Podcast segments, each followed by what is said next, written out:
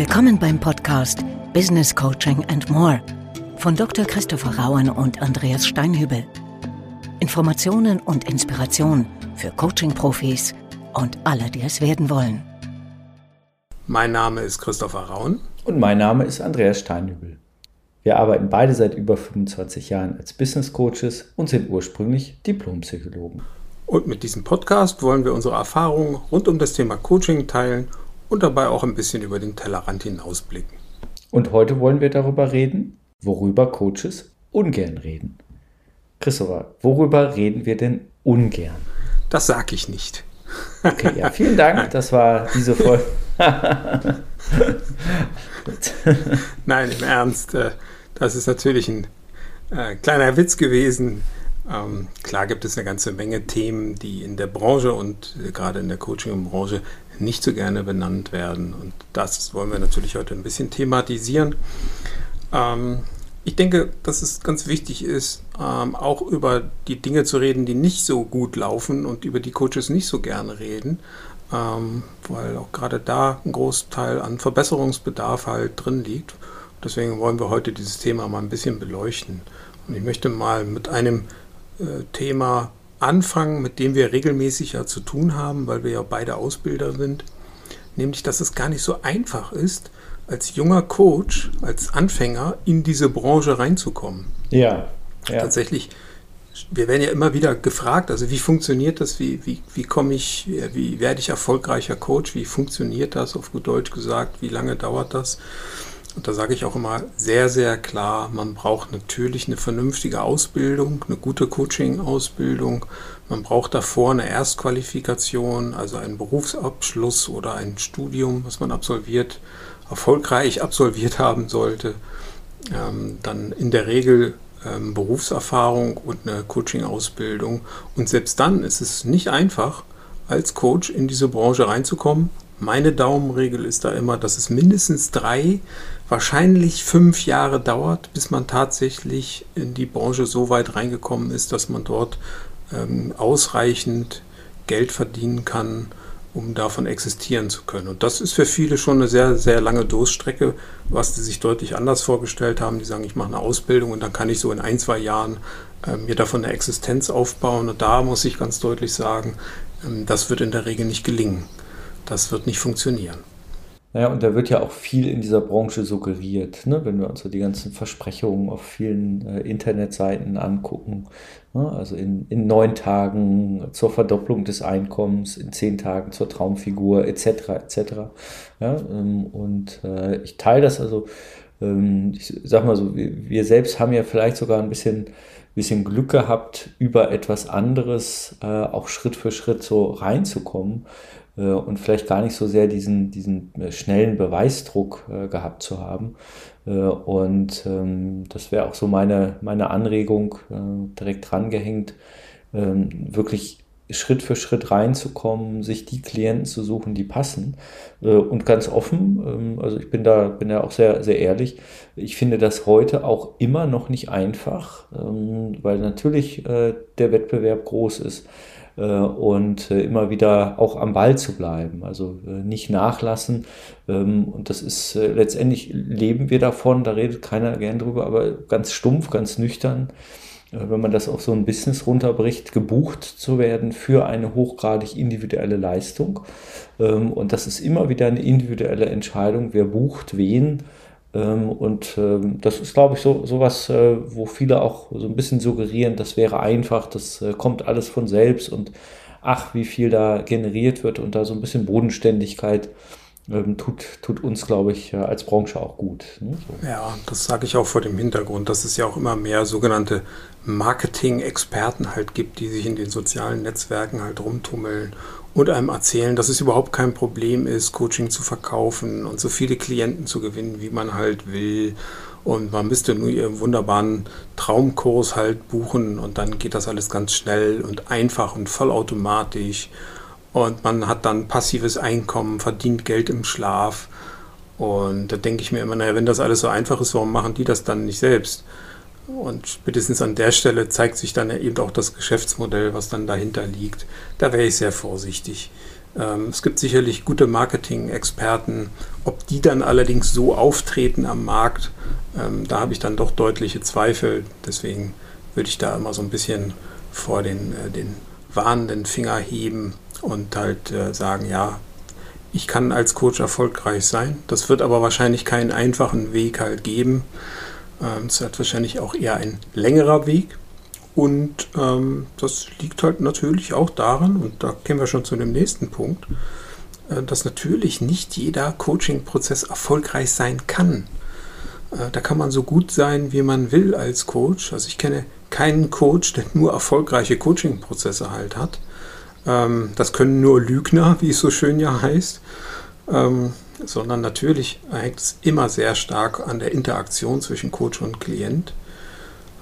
Ganz elementar hängt es an dieser Interaktion und das führt natürlich in der Konsequenz dazu, dass jeder Coach auch nicht erfolgreiche Coaching-Prozesse kennt und sich natürlich jedes Mal Gedanken macht, äh, was hätte ich besser machen können, was hätte ich anders machen können, was hätte ich besser machen müssen, damit dieser Coaching-Prozess vielleicht doch noch zu drehen gewesen wäre. Und machen wir uns keine Illusion, es gibt manchmal äh, Konstellationen, da können auch wir als Coaches einfach nicht helfen, jedenfalls nicht viel helfen. Ähm, die sind halt von Anfang an sehr schwierig und wenn man da nur zu graduellen, minimalen Verbesserungen beitragen kann, hat man halt manchmal schon viel erreicht. Es gibt ja einen Grund dafür, warum es im Coaching äh, wie auch vor Gericht letzten Endes kein Erfolgsversprechen halt geben kann, wie vor Gericht und auf hoher See, wie es ja immer so schön halt heißt, weil es eben gar nicht von uns alleine als Coaches abhängt.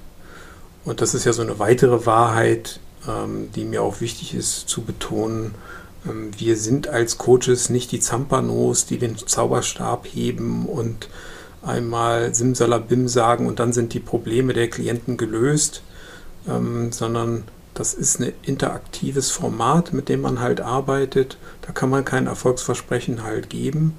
Und wir kontrollieren dieses Setting nicht. Wir sind also nicht diejenigen, die jetzt sagen, ah, dank unserer wunderbaren Kompetenz können wir das so weit kontrollieren und so weit ja, bestimmen, dass am Ende auch ein Ergebnis versprechbar ist. Das ist einfach nicht zu halten. Also ich kann als Coach kein vorgedachtes Ergebnis versprechen. Äh, wenn ich etwas anderes mache, und viele Internetseiten sind voll davon, von solchen Versprechungen, ja, also in sieben Jahren zum Millionär und schöner, erfolgreicher führen und bessere Mitarbeitergespräche mm, führen ja, und so. Ja. Das sind, wenn man das als Versprechen formuliert, letzten Endes nicht einhaltbare Worte. Und ähm, da ist es mir auch wichtig, dann so ein bisschen, äh, wie gesagt, zu mahnen und da deutlich darauf hinzuweisen.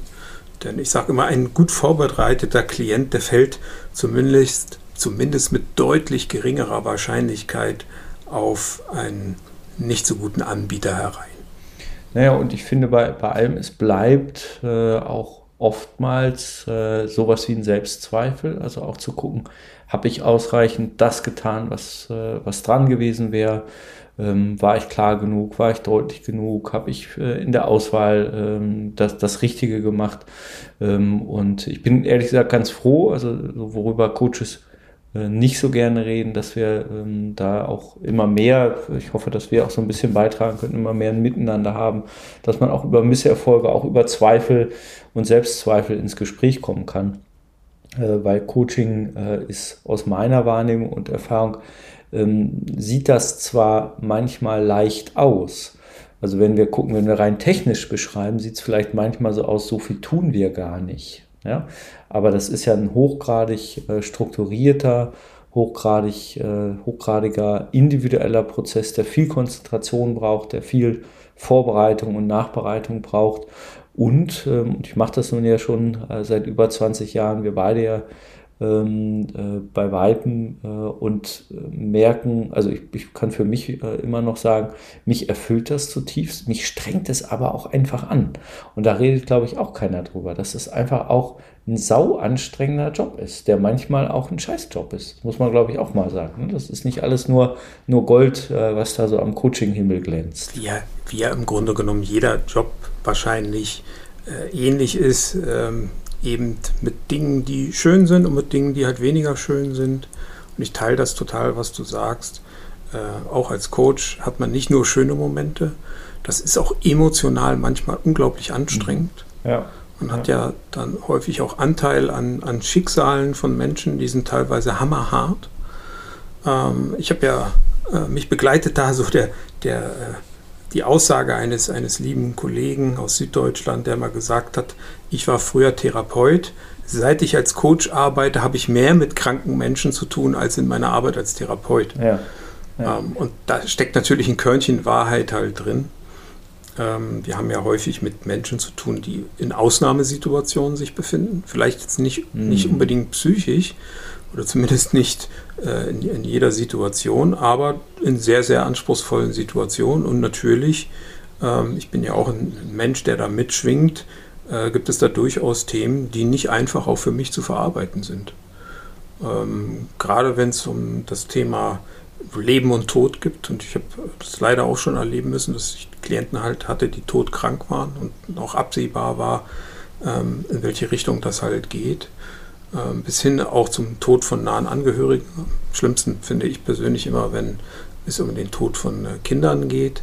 Mhm. Sehr schlimme ja, Erlebnisse, ja. die natürlich auch im Coaching thematisiert werden. Ja.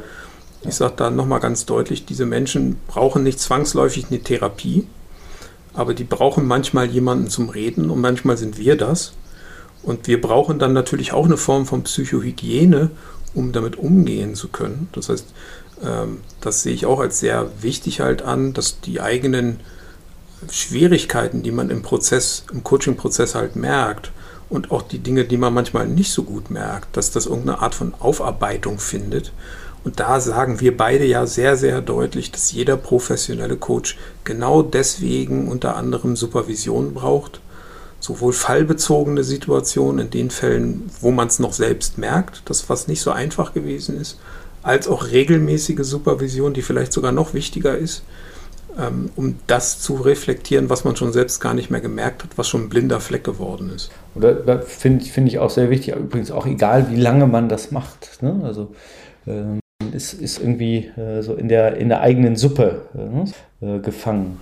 Ja, also es ist ja Psychohygiene. Da sage ich ja auch nicht, ich habe mich jetzt 30 Jahre lang gewaschen, jetzt ab morgen brauche ich das nicht mehr.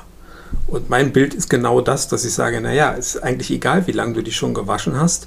Wenn du das ab morgen nicht mehr tust, dann wirst du irgendwann anfangen, streng zu riechen, um mal in diesem Bild zu bleiben. Und da gibt es da draußen gibt's ein paar Coaches, die stinken, um mal auch in diesem Bild weiter zu sprechen. Und darüber wird natürlich auch ungern geredet. Das heißt, für mich wäre es ein klares Auswahlkriterium, auch einen Coach immer zu fragen, nutzen Sie Supervision ja um die Qualität ihrer Arbeit und auch ihre eigene Qualität letzten Endes zu sichern. Ja, was, was tun Sie sozusagen zur, zur eigenen inneren und äußeren Sauberkeit? Genau, weil ich habe ja als Klient sozusagen den Anspruch auf einen äh, vielleicht nicht wohlriechenden, aber zumindest nicht stinkenden Coach. Ähm, und äh, in diesem Sinne, glaube ich, ähm, macht es auch da viel äh, Sinn, sich rechtzeitig Gedanken darüber zu machen, wie man für seine eigene Psychohygiene sorgt und äh, da eine gute Balance behält. Schließlich haben wir ja auch, zumindest sollten wir das meiner Meinung nach, ein bisschen eine Vorbildfunktion als Coaches.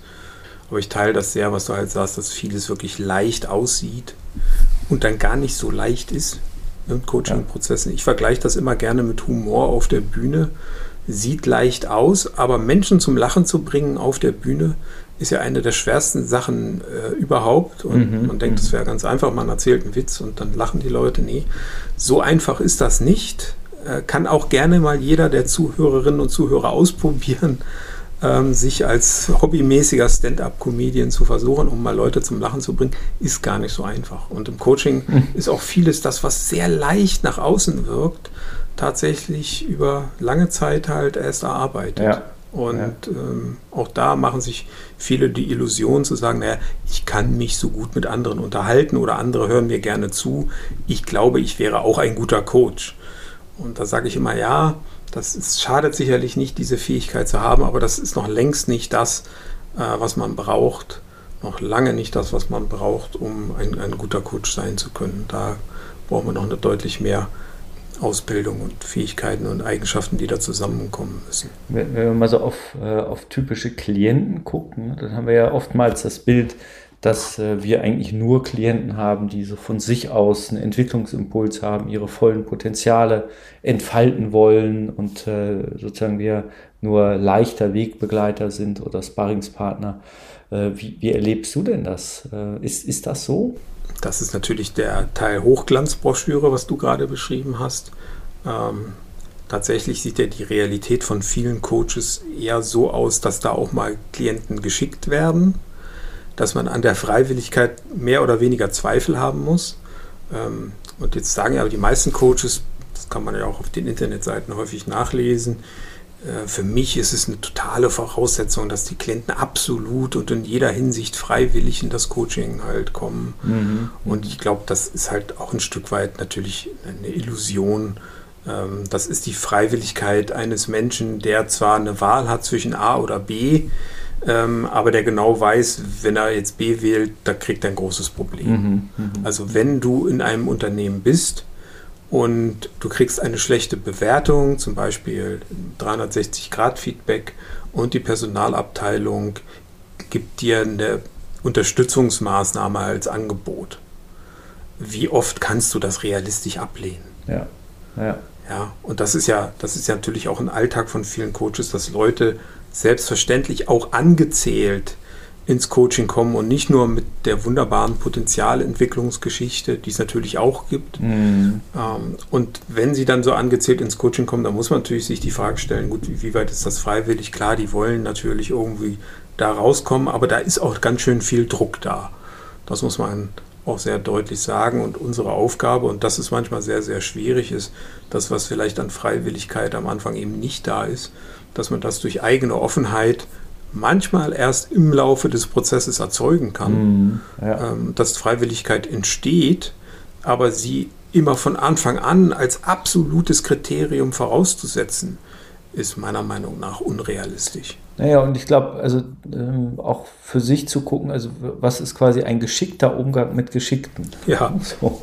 Also ich teile das, was du sagst. Also ich glaube, dass ähm, wir, wir schnell dabei sind zu sagen, nee, da, damit arbeite ich gar nicht. Ähm, und ich erlebe das auch, ich erlebe ganz viele Klienten, die einen Impuls von jemandem bekommen haben. Ne? So, und da eben auch zu gucken, wie erreiche ich jemanden, wie baue ich eine Beziehung auf, damit jemand etwas für sich äh, wirklich haben kann, wo, wo er für sich arbeiten kann. Ähm, da aber auch, und das finde ich auch, da reden, glaube ich, auch nicht so viele Coaches drüber, ähm, sehr genau aufzupassen, was brauche ich eigentlich für meine Arbeitsfähigkeit äh, und die eigene Logik, die eigenen Grenzen auch wirklich erstmal für sich klar zu haben äh, und dann auch sauber kommunizieren zu können. Bei allem wirtschaftlichen Druck, äh, der ja eben auch da ist, was wir vorhin schon erwähnt haben. Ähm, und das wäre vielleicht auch nochmal so, so ein Thema, wenn wir gucken, wir haben das vorhin dieser, oder du hast das Wort Hochglanzbroschüre ähm, in den Mund genommen. Also da habe ich auch manchmal so das Gefühl, so die, die Idee, äh, durch Coaching wird man ganz schnell reich. Ne? So ähm, geistert in dem einen oder anderen Kopf noch rum. Da halte ich auch für eine Illusion. Ne? So. Ja, reich, reich oder erfolgreich. Ähm, und da muss man auch mal so ein bisschen die Relation äh, gerade rücken. Also wenn ich die Leute frage, was glauben sie denn, wie groß ist denn die Coaching-Branche? Also wenn wir jetzt uns mal nur auf Deutschland halt fokussieren ähm, dann ist ja vielen gar nicht bewusst, dass die Coaching-Branche im Grunde genommen ein, eine Zwergenbranche ist. Weil das werden jetzt vielleicht die narzisstischen Coaches da draußen nicht so gerne hören, aber. Was, Zwerg? Ich dachte immer, ich bin ein Riese. Genau, ja. Ich, ich sage ja immer, wer. Ich arbeite in einem Riesen. Äh, in einer Riesenbranche und in einer boomenden Branche. Ähm, und tatsächlich, wenn wir jetzt den Erhebungen, die es da gibt, die seriös sind, halbwegs seriös sind, glauben kann, ist das ja eine sehr, sehr überschaubare Branche. Das heißt, wir können davon ausgehen, dass es wahrscheinlich ungefähr 10.000, 12.000 Business Coaches in Deutschland halt gibt. Zumindest in dieser Größenordnung bewegt sich das und dass der gesamte Branchenumsatz tatsächlich eher um die 500 Millionen Euro pro Jahr liegt. 500 Millionen Euro, natürlich ist das eine Menge Geld, aber ich kenne mittelständische Unternehmen, also einzelne mittelständische Unternehmen, die das als Umsatz generieren. Ja, ja, ja. Und das ist die gesamte deutsche Coaching-Branche. Und da sieht man halt, das ist eine enge, kleine Spezialbranche nach wie vor. Das ist nicht dieser riesen Massenmarkt, wie das manchmal so suggeriert wird. Wir machen da schon etwas, das ist immer noch klein und das ist auch exklusiv und das ist ja auch nicht schlimm, dass es klein ist. Ich finde es nur immer unpassend, wenn so getan wird, als ob das quasi eine riesengroße Branche wäre mit Milliarden und zig Milliarden Umsatz. Ähm, nein, das ist es halt in der Form nicht. Und darüber reden natürlich auch äh, viele Coaches ungern, weil dann ja auch deutlich wird, das ist schon was sehr Spezielles. Das ist noch ein bisschen was sehr Überschaubares in weiten Bereichen. Da gibt es auch Wachstumspotenzial, da glaube ich auch dran, aber natürlich wachsen in der Coaching-Branche und wir beide sind ja schon auch längere Zeit dabei, die Bäume da nicht in den Himmel. Und das, glaube ich, ist auch wichtig, nochmal so zu betonen. Ähm, das ist eine schöne Branche und uns beiden macht ja die Arbeit halt auch Spaß. Aber es ist auch letzten Endes eine kleine Spezialbranche. Wir haben ja vielleicht auch da nochmal über, was wir nicht, nicht so gerne reden, ist, äh, wie, wie seriös ist, äh, ist Coaching eigentlich. Ne? Also ich glaube schon, dass wir viele ähm, Coaches mittlerweile haben, am, am, äh, ich bleibe jetzt mal gerade beim deutschen Markt, die wirklich ja, fundiert äh, ausgebildet sind, fundiert arbeiten, aber es gibt natürlich unglaublich viele, ähm, die äh, ja mit äh, nicht soliden Methoden arbeiten, äh, esoterisch arbeiten und äh, leider, leider sind wir ja mit denen manchmal in einem Topf. Ne? Also ich erlebe das leider immer noch, dass wenn man sich als Coach vorstellt, erlebe ich so zwei Primärreaktionen. Ne? Das eine ist Faszination äh, und die zweite ist äh, fast so Nasenrümpfen, aha. Ne, so. Ähm, weil, glaube ich, der eine oder andere ja, durchaus. So einer sind sie also. Ja, so, so einer sind sie also, ne? So, aha, ne? So, äh, äh holen Sie mal das Pendel raus oder äh, ne? was, was, auch immer. Äh, weil es halt leider. Die Tarotkarten. Ja, ne? weil, es leider halt nicht, äh, nicht so differenziert äh, wird. Ne? So. Ähm, und da, klar, ne? haben, haben wir natürlich eine gemeinsame Aufgabe, immer wieder für die Seriosität zu werben. Ähm, aber letztendlich ist das auch was, was, äh, was wir leider immer noch haben, was wir zwar in allen anderen Branchen auch haben, ähm, aber äh, dann, da dürfen wir uns, glaube ich, nicht ausnehmen. Da dürfen wir nicht, nicht müde werden, da immer wieder uns gemeinsam auch für Qualität einzusetzen und eben das ist auch fast der Aufruf an alle, die äh, Führungskräfte oder HRler sind. Also äh, bleibt da kritisch. Ne? Also guckt den Coaches wirklich genau auf die Finger ähm, und guckt, ähm, können die erläutern, das wäre immer mein Maß, guckt denen genau auf die Finger, warum die etwas tun und wie die etwas tun, damit Coaching nicht beliebig ist. Ich möchte da noch eine Sache halt ergänzen. Der Coaching-Markt, das ist natürlich ein unregulierter Markt, das muss man nach wie vor sagen. Jeder da draußen, der uns zuhört, kann sich Simsalabim jetzt zum Coach ernennen und keiner kann es einem halt verbieten. Also es gibt halt keine Marktzugangsbeschränkungen. Jeder kann Coach sein. Ja, es gibt keine, keine staatliche Prüfung zum Coach und das ist natürlich auch ein Problem. Das muss man ganz klar sagen. Ja. Äh, weil sich jeder Coach nennen kann. Deswegen halte ich es auch für wichtig, ähm, dass man in einem Coachverband halt organisiert halt ist, weil das eben halt auch jemandem, der einen Coach halt sucht, ein gewisses Maß an Sicherheit halt geben kann. Natürlich keine perfekte Sicherheit geben kann, aber ein gewisses Maß an Sicherheit geben kann dass dort eine Organisation dahinter steckt, wo man sich zur Not wenigstens beschweren kann, wenn was nicht gut läuft. Leider muss man natürlich auch sagen, gibt es mittlerweile auch eine ganze Menge Verbände. Ähm, aber was wir auch gesehen haben, gerade in den letzten in den letzten 20 Jahren, da hat sich das Feld im Business Coaching Bereich schon sehr stark gelichtet. Ich sehe aber tatsächlich, dass gerade bei den Privatzahlern nach wie vor das Thema ja, esoterische Angebote, zweifelhafte Angebote nach wie vor immer noch so ein Thema ist. Da kann ich also auch nur mhm, mhm, den, den Privatzahlern, den Zuhörern, den Interessierten hier äh, die, die Empfehlung geben, auch da wirklich kritisch zu sein, sich erklären zu lassen, wie etwas funktioniert ähm, und nicht sich mit einer Erklärung zufrieden zu geben. So Coaching kann man nicht erklären, das muss man erleben. Bitte unterschreiben Sie hier mal den Vertrag. Also ganz klare Botschaft nach draußen bitte, bitte niemals im Erstkontakt irgendwelche Verträge unterschreiben. Kein seriöser Coach wird das jemals erwarten. Also bitte nicht machen. Auch keine vordatierten Verträge unterschreiben. Und weiterer Praxistipp. Bitte keine Verträge unterschreiben, die dazu verpflichten, eine bestimmte Mindestzahl an Stunden zu bezahlen, egal ob man die jetzt abnimmt oder nicht. Auch das wird ein seriöser Coach in der Regel nicht erwarten, äh, sondern wir wollen ja auch nur für die Leistung, die wir auch letzten Endes erbringen, bezahlt werden. Und äh, wenn man diese Regel einhält, auf die Kompetenz von jemandem achtet, ähm, um Referenzen bittet, dann hat man schon eine relativ gute Chance, an Menschen zu kommen, die auch wirklich äh, kompetent sind und äh, nicht an irgendwelche Astro-Coaches und Tarotkartenleger und äh, an andere Leute, die dann meinen, dass sie seriös arbeiten, äh, ist dann aber nicht tun, weil das habe ich auch schon erlebt. Äh, wir haben ja auch immer ähm, Kollegen, ähm, die wir auch bitten, sich von esoterischen Praktiken zu distanzieren. Und hatten es auch mal mit einer Kollegin zu tun, äh, die sich problemlos von esoterischen Praktiken distanziert hat dann haben wir auf der Homepage gesehen, dass, die, dass sie Astrologie mhm. praktiziert und darauf angesprochen meinte sie, ja, Astrologie sei ja keine Esoterik. da steht einem dann natürlich schon ein bisschen der, der Mund offen, ähm, wo man dann merkt, okay, ähm, da braucht man dann schon ein sehr klares Weltbild, um zu sagen, doch, das ist Esoterik und die Zusammenarbeit ist übrigens an der Stelle auch beendet.